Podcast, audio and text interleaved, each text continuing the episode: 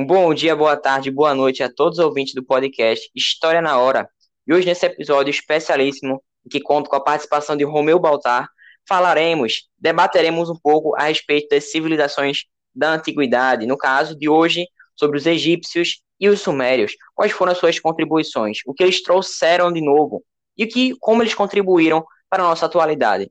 Então, meu caro ouvinte, se você se sentiu atraído, entusiasmado por esse conteúdo, peço que você aperte seus cintos e venha para mais uma viagem histórica. Então vamos nessa. Começando um pouco a falar sobre os egípcios, temos que entender que o surgimento de várias civilizações ao redor do mundo foi promissora devido ao domínio das técnicas agrícolas. Ou seja, o florescimento da civilização egípcia foi graças aos abundantes recursos hídricos e às terras férteis localizadas às margens do rio Nilo. Ou seja, essa civilização ela se ampliou graças às fartas colheitas realizadas. Temos que nos relembrar também que os egípcios estavam organizados em nomos. Mas o que seria isso? Que nome estranho. Os nomos eram pequenas parcelas do território egípcio administrados por um monarca. Não é monarca, é nonarca, certo? Ou seja, depois esses nomos eles vão estar centralizados sobre o, poder, o poderio do imperador. Ou seja, agora teremos um governo centralizado na figura do imperador. E vamos a essa sociedade. Como é que era essa sociedade? Ela, ela era rígida, tendo como faraó no topo de sua hierarquia.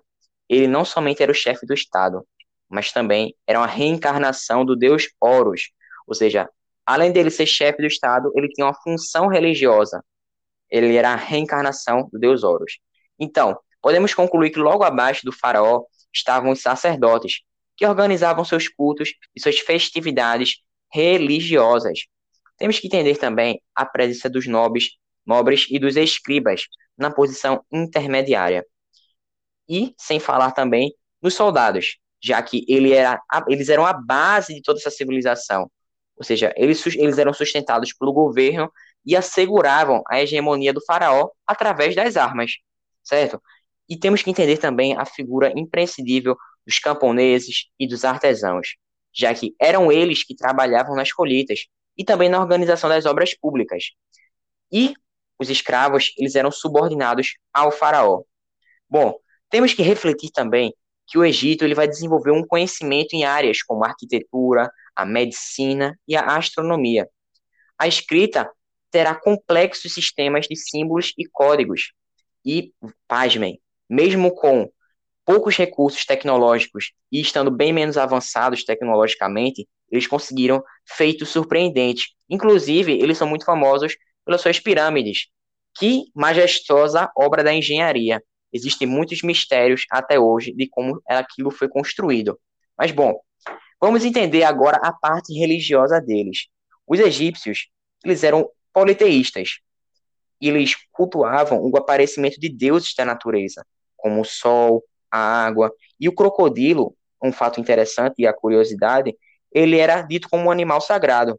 Ou seja, a compreensão da natureza era a partir de uma explicação mitológica, sendo uma importante característica não só do Egito, mas também das, civiliza das civilizações mesopotâmicas. Vale dizer também que os egípcios acreditavam na vida após a morte, ou seja, existia, existiria o juízo final, a escatologia e o julgamento final. Daí a necessidade deles desenvolverem no Egito a medicina. Então, espero que vocês tenham gostado. Eu passo aí a minha palavra para Romeu, que falará sobre os sumérios. Pode meter bronca, meu caro. Bom dia, boa tarde, boa noite, aqui da plateia. Sobre o assunto que Carlos falou, o Egito. Eu tenho, eu conheço um filme ótimo que fala sobre isso. Ele se chama Deuses do Egito. Eu recomendo que vocês assistam ele. Ele é muito bom. Eu pessoalmente fiquei entusiasmado e vi várias vezes mesmo. É muito bom. Vocês têm que ver. E Carlos falando aí dá uma explicação ótima do que é. Bom, agora vamos lá começar a minha parte do show. Eu vou falar sobre os sumérios. Eles foram os primeiros povos a habitar a Mesopotâmia 5 mil anos antes de Cristo. Sua religião era politeísta, ou seja, eles acreditavam em diversos deuses ligados à natureza. Suas cidades possuíam total autonomia e administração própria. Por isso, viviam em constante guerra uns com os outros, pela disputa de terras.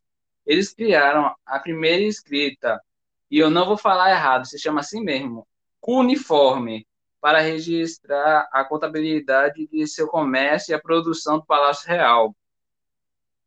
Essas anotações eram feitas em um bloco de argila com um objeto pontiagudo chamado cunha. A queda desse povo ocorreu devido à seca e a outras invasões de outros povos, sobretudo os arcádios, que se instalaram na mesma região. Carlos, o microfone é seu agora, querido.